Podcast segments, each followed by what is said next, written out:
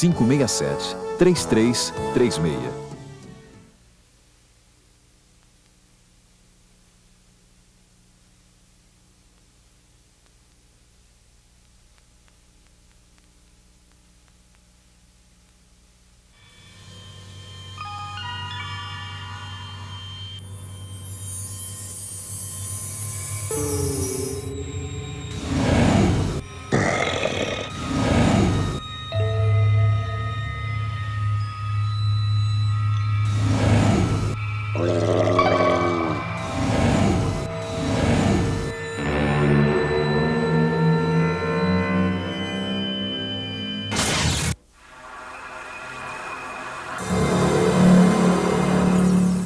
A mensagem de Mark Finley fala sobre o grande triunfo do bem contra o mal, mesmo vivendo em um mundo de reinos em colisão. Nós temos estudado o livro de Daniel e eu acho que, ao começarmos esta sétima parte, devemos resumir o que nós vimos até aqui. Eu preciso que me ajudem. O tema do primeiro capítulo foi é, Deus faz o quê? Transforma a derrota em vitória. No segundo capítulo, ele é o Deus que revela o futuro. No terceiro capítulo, ele é o Deus que redime ou livra o seu povo. No quarto capítulo, ele é o Deus que governa sobre todos. No quinto capítulo, alguém diz para mim? Ele é o Deus da justiça e do juízo, o Deus que desenhou uma linha na areia e cuja misericórdia tem limites, que dá a sua graça, mas que também pronuncia julgamento. No sexto capítulo, ele é o Deus que reina para sempre. Quando os leões rugem ao nosso redor, Deus está lá. Nos seis primeiros capítulos do livro de Daniel, Deus revela um conflito entre Cristo e Satanás. O profeta Daniel revela um conflito entre a lei de Deus e entre as questões de adoração. No capítulo 1, o rei Nabucodonosor, o rei da Babilônia, atacou o templo de Deus em Jerusalém. E lá ele desonrou o templo em Jerusalém, roubando os utensílios reais. No capítulo 2, Deus revela para Nabucodonosor que ele era o rei supremo sobre todos, através da grande imagem do capítulo 2. Mas no capítulo 3, Nabucodonosor decidiu imitar a imagem como sendo um poderoso governador, fazendo um decreto universal, ordenando que homens e mulheres adorassem aquela imagem de Nabucodonosor, violando a ordem de Deus. No capítulo 4, Deus lembra Nabucodonosor que ele é o rei. E no capítulo 5, Belsazar, em um banquete, desonra mais uma vez os utensílios santos do santuário. No capítulo 6, um decreto de morte é assinado. E o ponto principal é adoração e obediência. Preste atenção agora. Nos seis primeiros capítulos de Daniel, existe um conflito de medo. E nos próximos seis capítulos de Daniel, ocorre uma ofensiva batalha. Os temas nos primeiros seis capítulos de Daniel eram a obediência, a lei de Deus, a adoração. Quando lemos o capítulo 7 do livro de Daniel, acontece uma transição. Nos primeiros seis capítulos, o rei literal da Babilônia, Nabucodonosor, ataca o templo literal de Jerusalém e tenta forçar ou coagir a adoração. Nos últimos seis capítulos, Daniel tem 12 capítulos, os seis primeiros são históricos e os últimos são proféticos.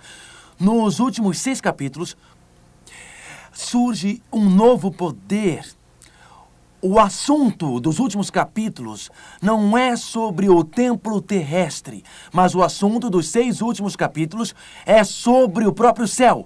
Não sobre o templo terrestre, mas sobre o templo celestial. Um poder político-religioso surge no capítulo 7, como veremos agora. E este poder não procura fazer homens e mulheres infringirem uma lei humana mas procura fazê-los infringir a própria lei de Deus no céu. As lições que aprendemos nos primeiros seis capítulos sobre fé, sobre obediência, adoração ao verdadeiro Deus, com Daniel, nós aplicaremos nos últimos seis capítulos quando um poder terrestre tentou modificar a essência da lei de Deus. Nós nunca iremos entender completamente os últimos seis capítulos. Se primeiro nós não entendermos alguns detalhes sobre os dois santuários bíblicos.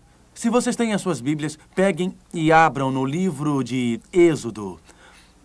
Êxodo, no capítulo 25. Vocês observam que eu estou em pé no meio de uma maquete do santuário que Deus ordenou que Moisés construísse. Quando Israel vagueava naquele deserto. Êxodo capítulo 25, começando com o verso 8. O livro de Daniel, em seus capítulos proféticos, assume que os leitores sabem alguma coisa sobre os santuários bíblicos, os dois santuários. Êxodo 25, verso 8. E Deus disse: E me farão um santuário, para que eu possa habitar no meio deles. Verso 9: Segundo tudo que eu te mostrar para modelo do tabernáculo, e para modelo de todos os seus móveis, assim mesmo fareis. Vamos pular para o verso 40. Vê, pois, que tudo faças segundo o modelo que te foi mostrado no monte. Deus levou Moisés até o cume do Monte Sinai. E lá, no Monte Sinai, Deus revelou para Moisés as medidas para o santuário terrestre. O santuário terrestre era dividido em duas partes: o pátio e, em seguida, a tenda. E aqui, neste modelo em miniatura, colocamos estas cordas como os limites do santuário. Nós colocamos estas cordas para ilustrar o perímetro do santuário, em lugar de usar a tenda, porque se houvesse a tenda, não poderíamos ver por dentro. Eu peço a vocês que usem a imaginação e imaginem que esta parte envolvida com, com as cordas era justamente a tenda. Então, havia aqui duas partes no santuário: o pátio e o tabernáculo. O tabernáculo era dividido em duas partes: o lugar santo e o lugar santíssimo. Moisés construiu este santuário conforme as medidas que Deus deu para ele no monte. Este santuário terrestre ilustrava o plano da salvação. Foi a maneira que Deus usou para mostrar a eles a, as lições necessárias para preparar-se para a vinda de Jesus. No santuário do Velho Testamento, se um pecador pecasse, vamos supor que alguém perdeu o controle, ficasse com raiva, estava amaldiçoando algum de seus irmãos e era necessário que eles fossem ao santuário com uma ovelhinha. Esta não podia ter manchas ou defeitos. O pecador ia e quando ele chegava com a sua ovelha, ele pegava uma faca e depois ele degolava a ovelhinha. Depois de ter confessado seus pecados sobre a cabeça desta ovelha, os pecados seriam transferidos do pecador para a ovelhinha. O pecador é que tinha errado. Ele devia morrer. Aquela pessoa que estava com raiva, amargurada, o pecado fora transferido do pecador para o animal. O inocente animal sem manchas e defeitos tinha que morrer. O pecador degolava o animal e aquele sangue pingava, pingava na areia. Então o animal era colocado sobre o altar para ser consumido pelo fogo. Um pouco do sangue era levado pelo sacerdote para dentro do santuário. O pecado tinha sido transferido do pecador para a ovelha. A ovelha merecia morrer? Não mesmo. O pecador merecia morrer. Mas quando a ovelha era morta, ela morria representando o pecador. No lugar do pecador, o pecador ia para o santuário culpado. Ele ia para o santuário condenado, mas quando ele confessava o seu pecado, este era transferido para a ovelha. Mas espere um momento, o que isto tudo representava? Lembre-se quando Jesus veio, João Batista disse: Este é o Cordeiro de Deus que tira os pecados da onde? Do, do mundo. Jesus é a nossa ovelha. Nós merecemos morrer. Nós quebramos a lei de Deus. Nós é que merecemos ser enterrados e nunca mais sair de lá. Quando ficamos nervosos, amargurados, com raiva, somos críticos ou temos pensamentos imorais, somos desonestos, merecemos morrer. Mas Deus, Ele mesmo, tomou sobre si mesmo no simbolismo da ovelha, nossos pecados. A ovelha representava Cristo. A ovelha não salva a ninguém, e nem o sangue da ovelha, o sangue de Cristo salva. Então o sumo sacerdote, depois de lavar, é, depois de, do sacerdote lavar as mãos, levava o sangue para dentro do santuário, passando pela mesa dos, dos pães da proposição. E cada pão representava Cristo, que é o nosso pão da vida, que nos nutre. O candelabro representava Cristo, que é a luz da vida que ilumina nossas vidas. Passando com o sangue pelo santuário, o altar de incensos representava a fragrância de Cristo. A beleza e a justiça e a sua perfeição de vida subindo para Deus. Nós merecíamos morrer, mas Jesus Cristo, como o pão da nossa vida, nos nutre e nos mantém vivos. Cristo, como a luz da vida, nos dá a verdade. Cristo, como a ovelha, morreu por todos nós. Cristo, a justiça e a sua vida perfeita se apresentam diante de Deus para interceder por nossa imperfeição. O sacerdote aspergia o sangue aqui no véu, diante do lugar santíssimo, simbolizando a lei de Deus que estava na arca do concerto, que simbolizava com os querubins que a lei de Deus tinha sido quebrada. E agora o pecador tinha sido perdoado por ter quebrado a lei de Deus. Sim, e todo Israel, quando olhava para o santuário, sabia que o pecado podia ser perdoado. Aqueles homens e aquelas mulheres que foram punidos pela sua desobediência podiam ser perdoados. Eles podiam ser perdoados. A ovelha representava Jesus que morreu. O sacerdote representava Jesus que vive. Quando você e eu pecamos, podemos nos ajoelhar diante de Deus e saber que a nossa ovelha, Cristo, morreu e que nosso sacerdote, Jesus, vive. Havia um santuário aqui na terra, mas ele era apenas uma maquete do grande e original santuário lá no céu. Peguem suas Bíblias e abram em Hebreus capítulo 8.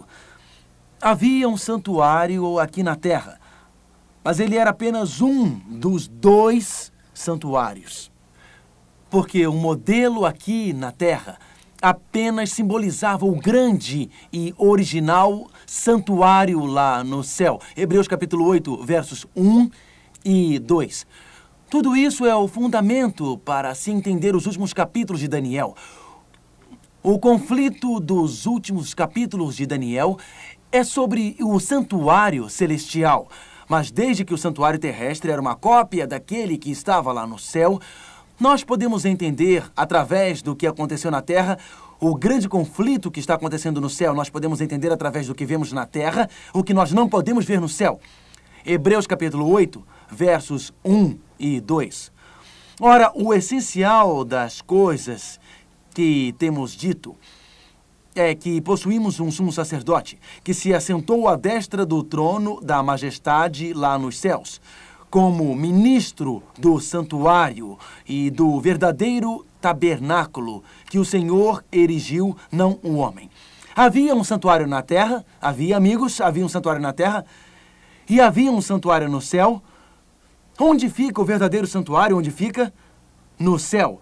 Nos seis primeiros capítulos de Daniel, Nabucodonosor e Belsazar e todos os babilônios atacaram o santuário terrestre, que nos dias de Moisés era uma tenda.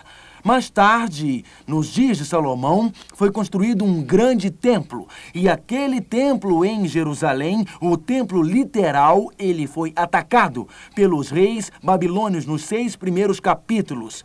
E Daniel foi conhecido como sendo fiel a Deus no meio daqueles ataques. Nos últimos seis capítulos, não é um santuário terrestre que é atacado, mas Satanás trabalha na mente de muitas e falsas forças religiosas que estão querendo chegar aos céus e atacar o santuário de Deus Estudemos isto em Daniel capítulo 7.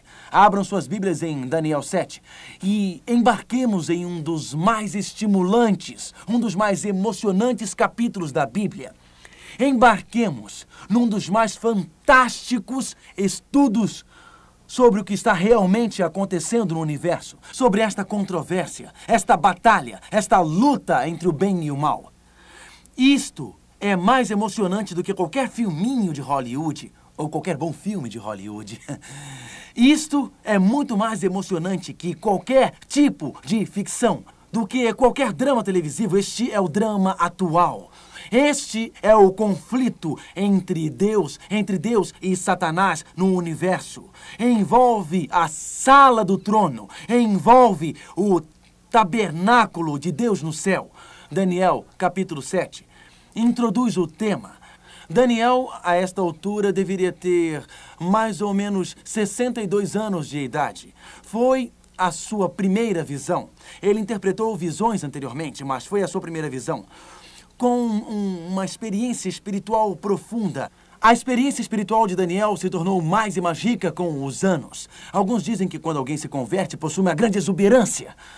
A experiência de Daniel com Deus ficou mais rica e não diminuiu com o passar do tempo. Daniel 7, verso 1.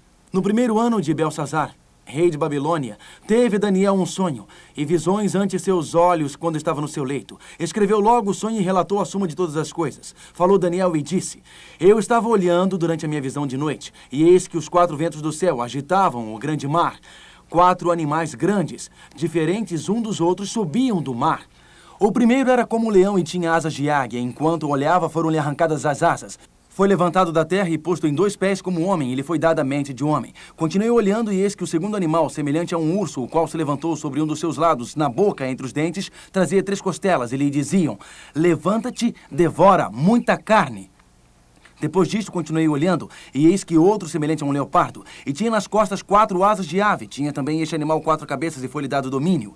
Depois disto, eu continuava olhando nas visões da noite, e eis aqui o quarto animal, terrível, espantoso e sobremodo forte, o qual tinha grandes dentes de ferro. Ele devorava e fazia em pedaços, e pisava aos pés o que sobejava. Era diferente de todos os animais que apareceram antes dele, e tinha dez chifres. Daniel olhou e viu aquele, aquele mar agitado. E naquele mar agitado, simbolizado por bestas, Daniel viu reinos em colisão. O que estes símbolos proféticos representam? Algumas vezes, quando estudamos a Bíblia, entender estes símbolos parece um pouco complicado.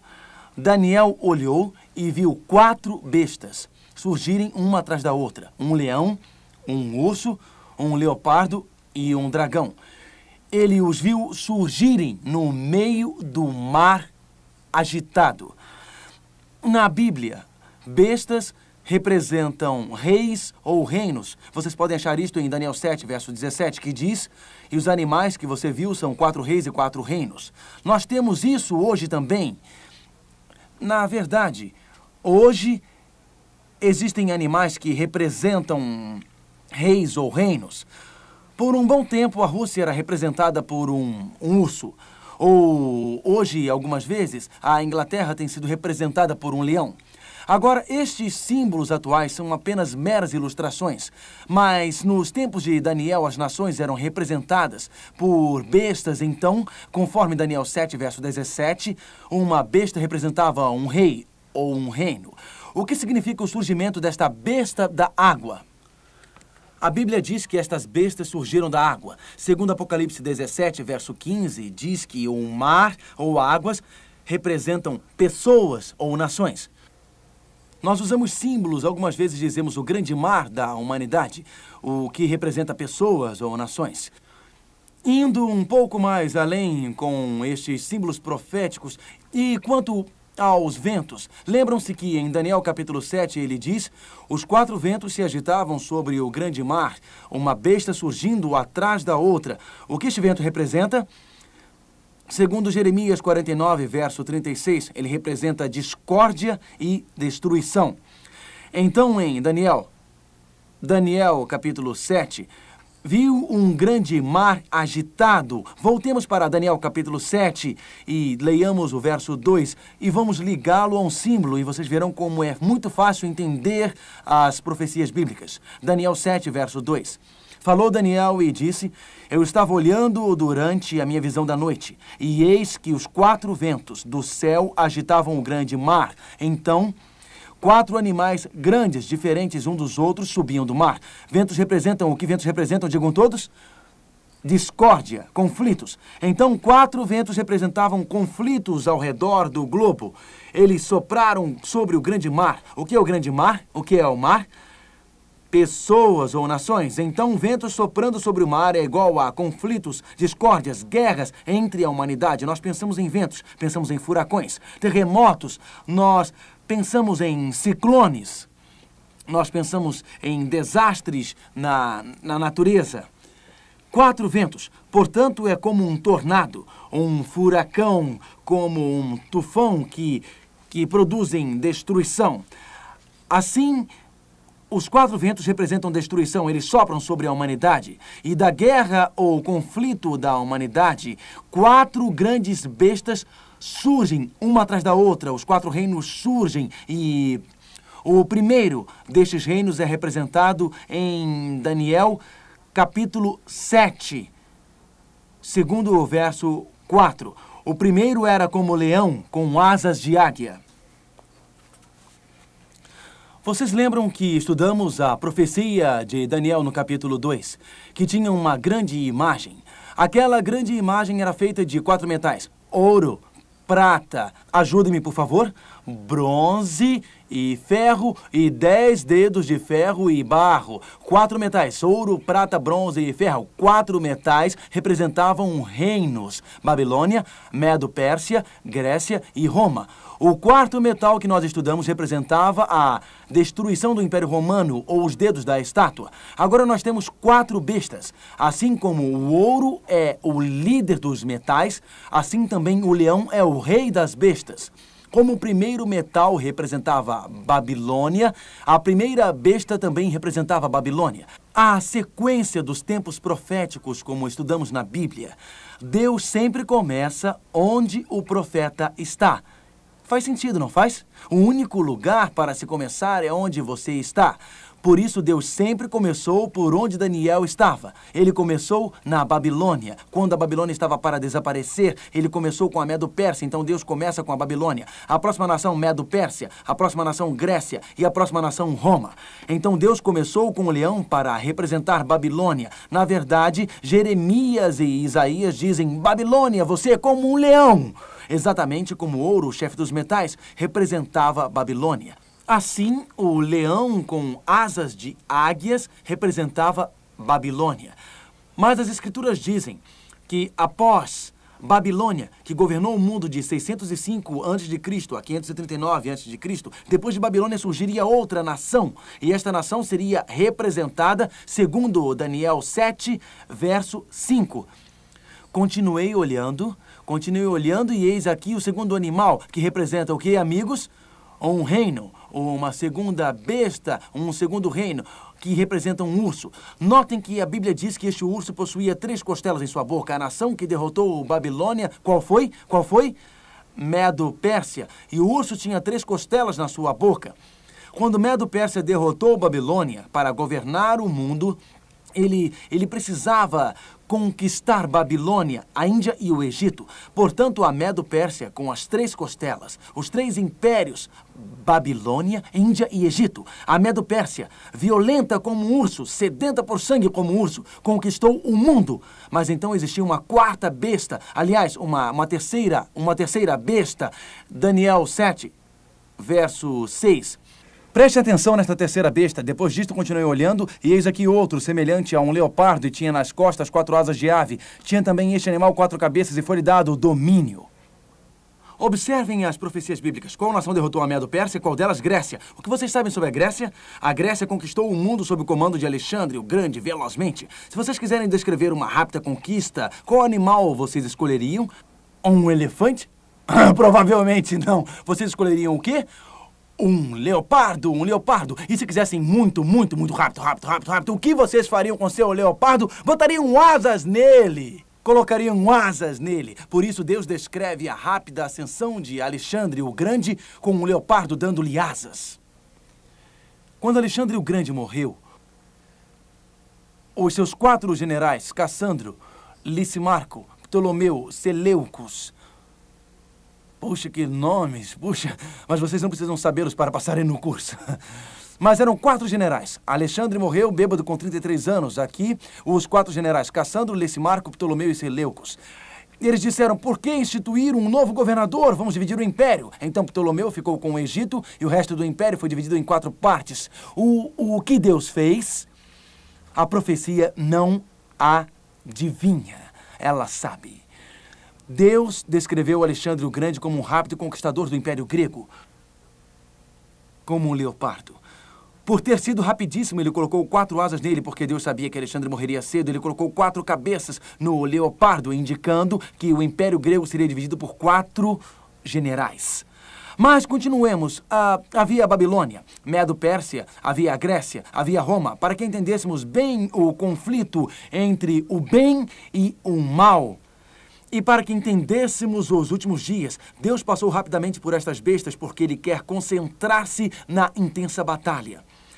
A batalha entre o bem e o mal, a batalha pela sua mente e a minha, aquela batalha sobre a verdade, aquela batalha sobre a justiça, aquela batalha sobre a lei de Deus que ocorre hoje. Esta porção histórica é só para preparar-nos para os últimos conflitos terrestres. Então lemos, lemos Daniel capítulo 7 e verso 7. Depois disto, eu continuava olhando nas visões da noite e eis aqui o quarto animal, terrível, espantoso e sobremodo forte, o qual tinha grandes dentes de ferro. Ele devorava e fazia em pedaços e pisava aos pés o que sobejava. Era diferente de todos os animais que apareceram antes dele. Tinha dez chifres. Agora preste atenção. Esta besta surge. Esta quarta besta surge. E a quarta besta tem dez chifres. Agora lembrem-se: qual foi a nação que derrotou a Grécia? Qual foi? Roma. E o Império Romano foi dividido quando caiu em quantas partes? Em 10. Observem o paralelismo. Na imagem de Daniel temos a cabeça de ouro, os braços e o peito de prata, os quadris de bronze e as pernas de ferro. Na imagem de Daniel temos quatro metais. Na descrição de Daniel, capítulo 7, temos quatro o quê? Bestas. Algumas vezes as pessoas se perguntam por que metais em Daniel 2 e por que bestas em Daniel, capítulo 7. Por este motivo. Com os metais, Deus queria destacar que cada império na terra era temporário, o ouro era temporário, a prata temporária, o bronze era temporário, o ferro era temporário, os pés de barro e ferro foram temporários. Ele queria mostrar a debilidade deste reino contra o seu, queria reinar para sempre na pedra que destruiu a imagem. Em Daniel capítulo 7, Deus não está focalizando a duração de reinos, mas está focalizando uma guerra. Por isso ele usa estas bestas selvagens. Um leão selvagem, usa um, um urso selvagem, um leopardo selvagem e um dragão selvagem como uma besta. Estas bestas violentas atacam Deus, atacam seu reino, mas o reino de Deus reina eternamente. Assim como haviam quatro metais, haviam quatro bestas. Assim como o quarto metal possuía dez dedos, a quarta besta a besta com dentes de ferro possuía dez chifres. Assim, a quarta besta representa Roma, assim como os dez dedos. As divisões do Império Romano, também os dez chifres, representam o Império Romano. Então, nós vemos tudo isso e a esta altura, nós. A, a esta altura, recordemos rapidamente estes grandes impérios. Babilônia, a cabeça de ouro o leão, representando Babilônia novamente. Prata, o segundo metal, representando Medo-Pérsia. O urso representando Medo-Pérsia. Bronze, representando a Grécia. O leopardo, representando a Grécia. O ferro, representando Roma. O dragão representando Roma. Existe uma comparação entre Daniel 2 e Daniel capítulo 7. Os dez dedos da imagem, as dez divisões de Roma, os dez chifres da quarta besta, as dez divisões do Império Romano. A pedra que destruiu a imagem em Daniel capítulo 2, estabelecendo o reino de Cristo. Em Daniel 7, acontece algo novo.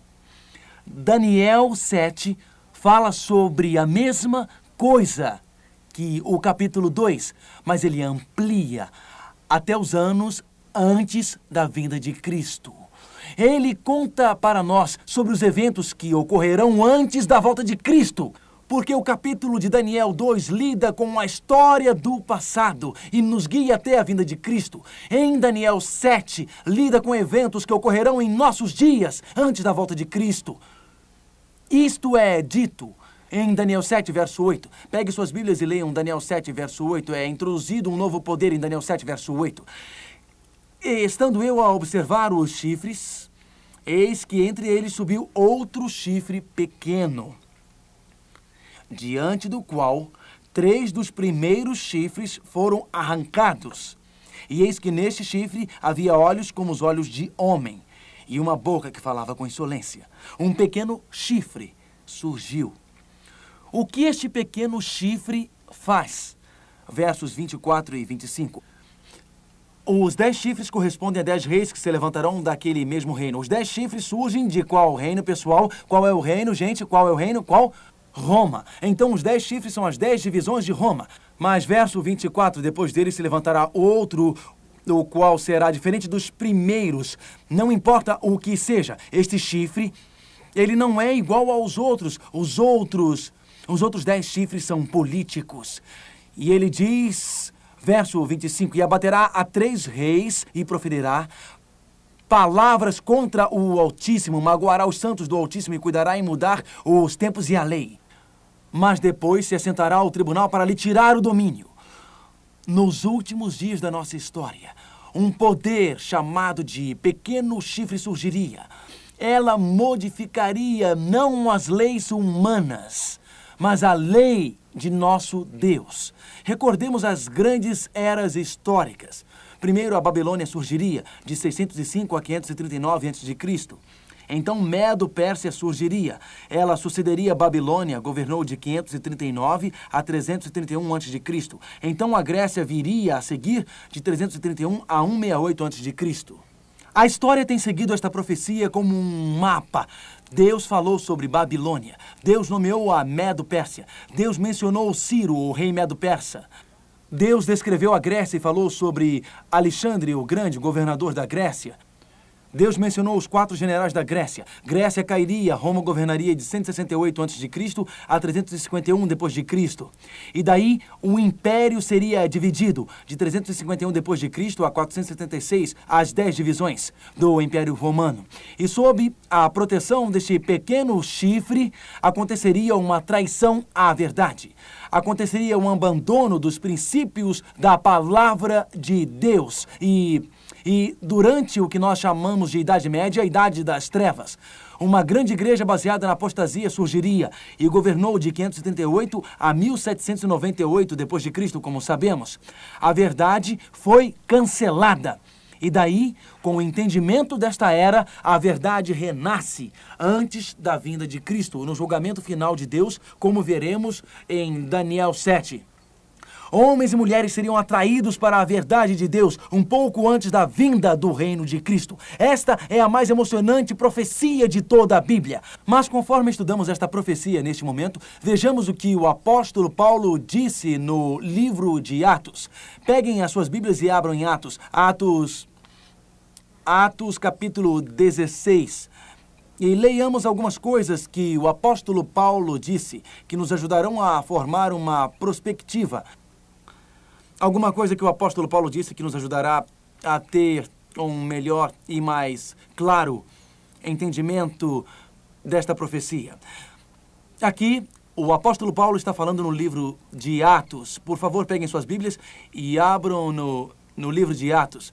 Nós começaremos com as palavras do, do apóstolo Paulo no capítulo 16, Atos, Atos 16, versos 30 e 31. Depois, trazendo-os para fora, disse: Senhores, que devo fazer para que seja salvo? Responderam-lhe: Crê no Senhor Jesus e serás salvo, tu e a tua casa.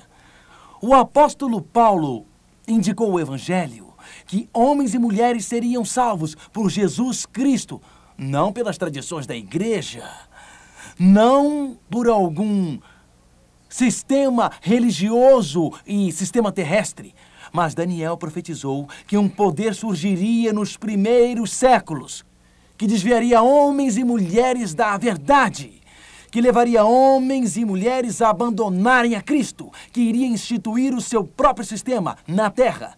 Haveria uma apostasia cristã que levaria ao abandono da simples verdade de que Jesus morreu, da verdade que Cristo perdoa, que Cristo é a nossa luz, que Cristo é o nosso sumo sacerdote no santuário. O santuário terrestre seria dirigido por um sistema terrestre, um sacerdote humano. Voltemos a Daniel, Daniel capítulo 7. E leiamos para podermos descobrir algumas coisas sobre o poder deste pequeno chifre. Quem é este pequeno chifre? Quando surgiu este pequeno chifre? Quais são os conhecimentos que temos sobre esta apostasia na era cristã?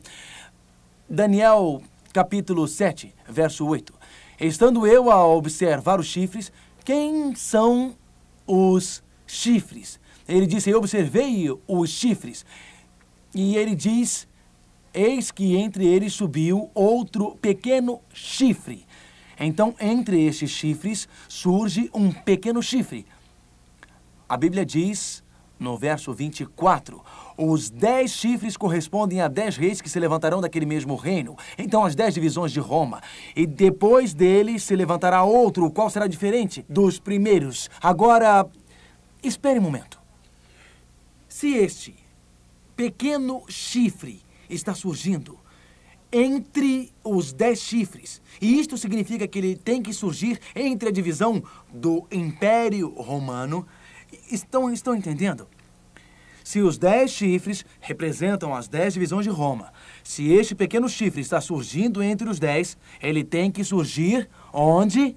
Em algum lugar no velho Império Romano ou na Europa. Se ele está surgindo depois dos dez chifres, porque a Bíblia diz que ele surgiu depois deles, ele tem que surgir em algum lugar depois da derrota do Império Romano. Então seria Babilônia, depois Medo-Pérsia, depois Grécia e Roma. Então Roma seria dividida. E depois da divisão de Roma, na Europa, depois de 476 depois de Cristo, um pequeno e forte chifre surgiria. Ele destruiria três chifres, isto é, três divisões da divisão de Roma seriam destruídas, porque não aceitariam os ensinamentos deste poder. Diz que ele tem olhos como os olhos de homem. Eu imagino qual é o significado disto. Este poder tem olhos como olhos de homem. Agora, na Bíblia, algumas vezes um profeta é chamado por outro nome. Alguém sabe o outro nome do profeta? Vidente. Por que um profeta é chamado de vidente? Porque o profeta não vê com os seus próprios olhos, mas com os olhos de quem ele vê? Com os olhos de Deus. Então, esta força possuía olhos de Deus ou olhos de homem? Olhos de homem. Olhos na Bíblia frequentemente representam sabedoria ou entendimento. Continue marcando Daniel capítulo 7 e passemos para Efésios capítulo 1. Olhos na Bíblia representam sabedoria ou entendimento. Portanto, nos primeiros séculos, um poder surgiria na Europa, um poder surgiria em Roma. Este poder surgiria nos primeiros séculos, não com a sabedoria ou com o entendimento de Deus, mas com o entendimento de homens. Efésios capítulo 1, verso 18. Olhos na Bíblia geralmente representam entendimento ou sabedoria. Efésios 1, verso 18. Iluminados os olhos do vosso coração. Notem que estes são os olhos do entendimento, portanto, este poder não tinha mente de homem, mas este poder tem a mente de Deus e que seria diferente dos outros dez chifres. Lembram-se quando lemos o verso 24 de Daniel 7, que diz que dos dez chifres saídos do Império Romano aconteceriam dez, dez divisões. Mas outro pequeno chifre surgiria do Império Romano nos primeiros séculos, e ele seria diverso dos outros primeiros. O que significa diverso significa diferente. Os outros poderes eram políticos, porém este poder seria diferente porque seria religioso. Os outros dez chifres eram todos poderes políticos. Este seria um poder religioso. Por isso, nos primeiros séculos, nós esperamos o surgimento de um poder religioso. Este poder religioso seria baseado na sabedoria humana e no entendimento humano. aconteceria um abandono da verdade da palavra de Deus. Um abandono da verdade da palavra de Deus. E automaticamente este poder perseguiria o povo de Deus e mudaria a própria lei de Deus. Notem Daniel capítulo 7, verso 25. Daniel 7, verso 25. Proferirá palavras contra o Altíssimo magoará os santos do Altíssimo e cuidará em mudar os tempos e a lei. Este poder desenvolveu-se nos primeiros séculos. A tradição humana tomaria o lugar da palavra de Deus. Este poder surgiria do Império Romano Pagão. Este poder seria diferente dos outros poderes anteriores, seria diferente da Babilônia, diferente da Medo-Pérsia, diferente da Grécia, diferente de Roma, diferente das dez divisões. Seria um poder político religioso. Seguindo o verso 25, três coisas proferirá a palavra contra o Altíssimo. O que significa proferir palavras contra o Altíssimo? Significa colocar a si mesmo na posição ou no lugar do nosso Deus significa usurpar a autoridade de Deus. Segundo, destruirá os santos do Altíssimo, perseguiria aqueles que não aceitassem esta ideologia político-religiosa. Terceiro, e cuidará em mudar os tempos e a lei. Portanto, a Bíblia profetizou que haveria uma apostasia cristã. Isto aconteceu? Leiamos Daniel 8, verso 12. Daniel 8, verso 12. Em toda a Escritura, Deus se preocupa que homens, homens e mulheres não se afastem da sua palavra, que homens e mulheres não se afastem das verdades divinas e que ensinamentos humanos crescem na igreja. Notem em Daniel capítulo 8, verso 12. O exército lhe foi entregue com o sacrifício costumado por causa das transgressões, e deitou por terra a verdade, e o que fez prosperou. A verdade de Deus seria lançada por terra. Traição tomaria conta do lugar da Escritura. De Roma, um poder político religioso iria surgir que iria substituir a Bíblia com os ensinamentos humanos e a lei de Deus seria mudada. O apóstolo Paulo se preocupou muito com isso. Peguem as suas Bíblias e abram em Tessalonicenses. Vocês verão no, no livro de Tessalonicenses, 2 Tessalonicenses, capítulo 2. Peguem suas Bíblias e leiam Tessalonicenses. O apóstolo Paulo está profundamente preocupado sobre isso. Paulo estava preocupado com o abandono da verdade, o abandono dos, dos princípios, o abandono dos princípios da palavra de Deus nos últimos dias da nossa história. 2 Tessalonicenses, capítulo capítulo 2 e verso 3. 2 Tessalonicenses, capítulo 2, verso 3. 2 Tessalonicenses 2, verso 3.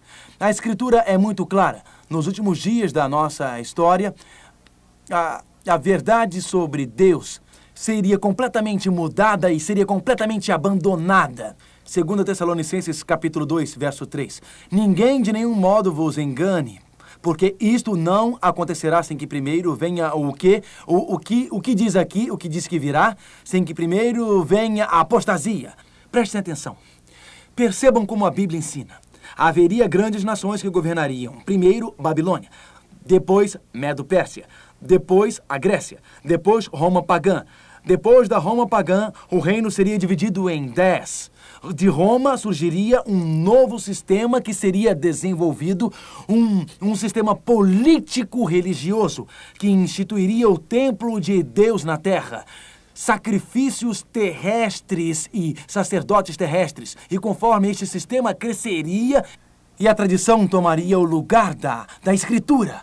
E assim a própria lei de Deus seria alterada. Aconteceria na, na era medieval, em abandono aos claros ensinamentos da palavra de Deus. Jesus disse: santifica-os na verdade, porque a tua palavra é a verdade. João 17, verso 17.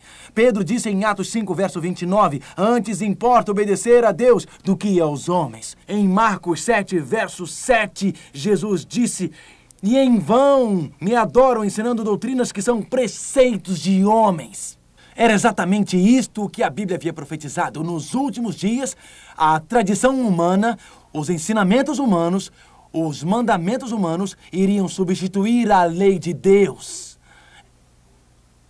Então Daniel viu além, além do leão, do urso, do leopardo e do dragão, viu além dos dez chifres, ele viu. Ele viu além do pequeno chifre, ele viu além a apostasia na terra, ele viu além do abandono da verdade na terra, ele viu além da. da. da rebelião contra a lei de Deus. E então Daniel olhou para o céu e o que ele viu? Ele viu o santuário celeste. Peguem suas Bíblias, Daniel, Daniel capítulo 7. Daniel 7. Ele viu o santuário celeste. Leiamos Daniel 7, versos 9 e 10. Daniel 7, versos 9 e 10. Continuei olhando até que foram postos uns tronos, e o ancião de dias se assentou. Sua veste era branca como a neve, e os cabelos da cabeça como a pura lã. O seu trono era chamas de fogo, cujas rodas eram de fogo ardente. Um rio de fogo manava e saía de diante dele. Milhares de milhares o serviam, e miríade de miríade estavam diante dele. Assentou-se o tribunal e se abriram os livros. Daniel disse: Eu vi a terra e olhei para os céus. Eu vi, eu vi, eu olhei para os céus e eu vi Deus, o ancião de dias, sentado no seu trono. E lá o julgamento começou. E o chamado foi para que homens e mulheres de todos os lugares voltassem a obedecer à lei, que obedecessem à palavra de Deus. Um pouco antes da vinda de Cristo, haverá um último chamado nesta terra. Um chamado de retorno para a Bíblia um chamado para a verdade, um chamado para a obediência, um chamado para a adoração e harmonia com a verdadeira lei de Deus. Algumas vezes as pessoas perguntam: qual a diferença que existe em seguir ou não seguir a Deus? A diferença é a lei de Deus ou a lei dos homens. A diferença é a tradição dos homens ou a real palavra de Deus. algum tempo atrás, eu ouvi uma história que me parece ilustrar muito bem isso. João tinha crescido em uma fazenda.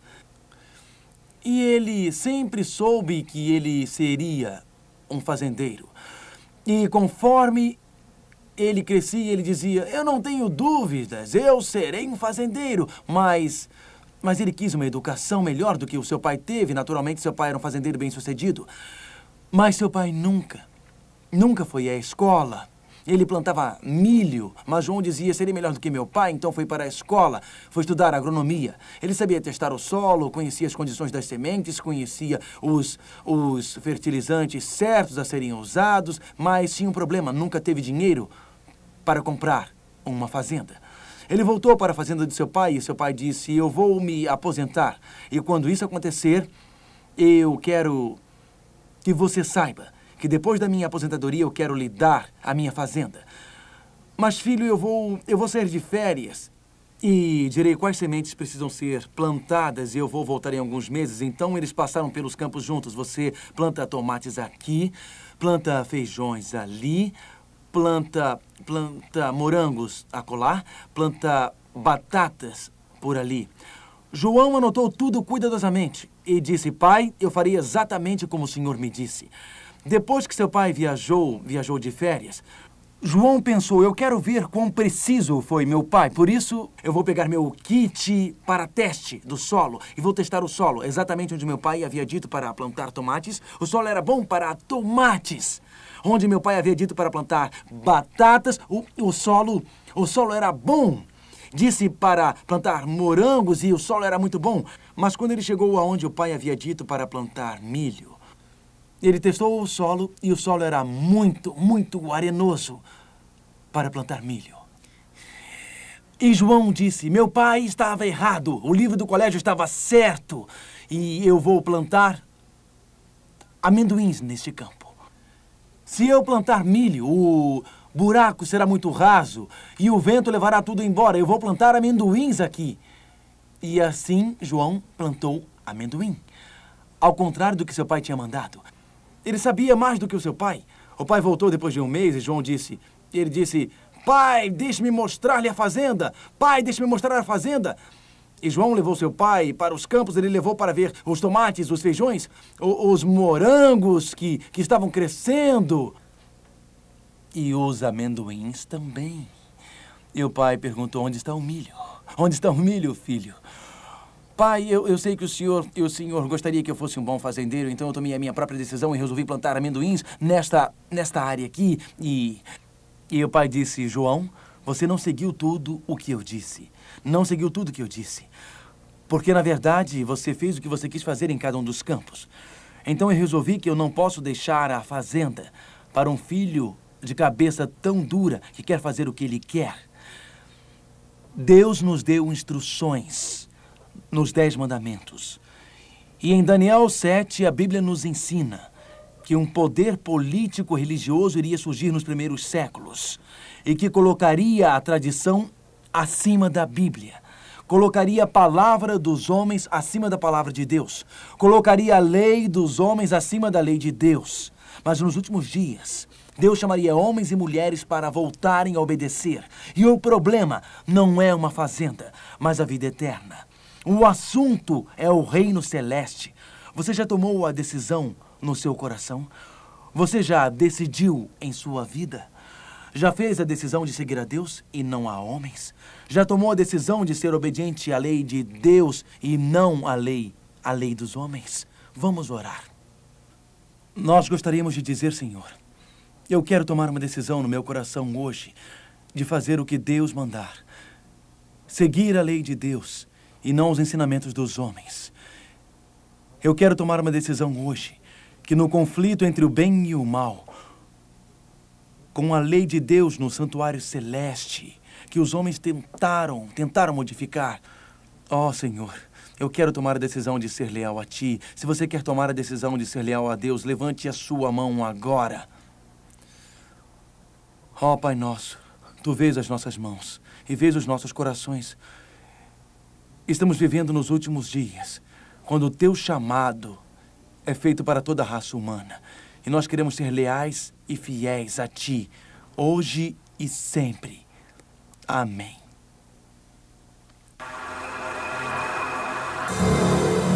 Algumas vezes parece que o falso estigma de que os bons sempre perdem e os maus sempre vencem é verdadeiro. Porém, a verdade sempre triunfa? Descubra a resposta na próxima apresentação de Mark Finlay, Finalmente Salvos.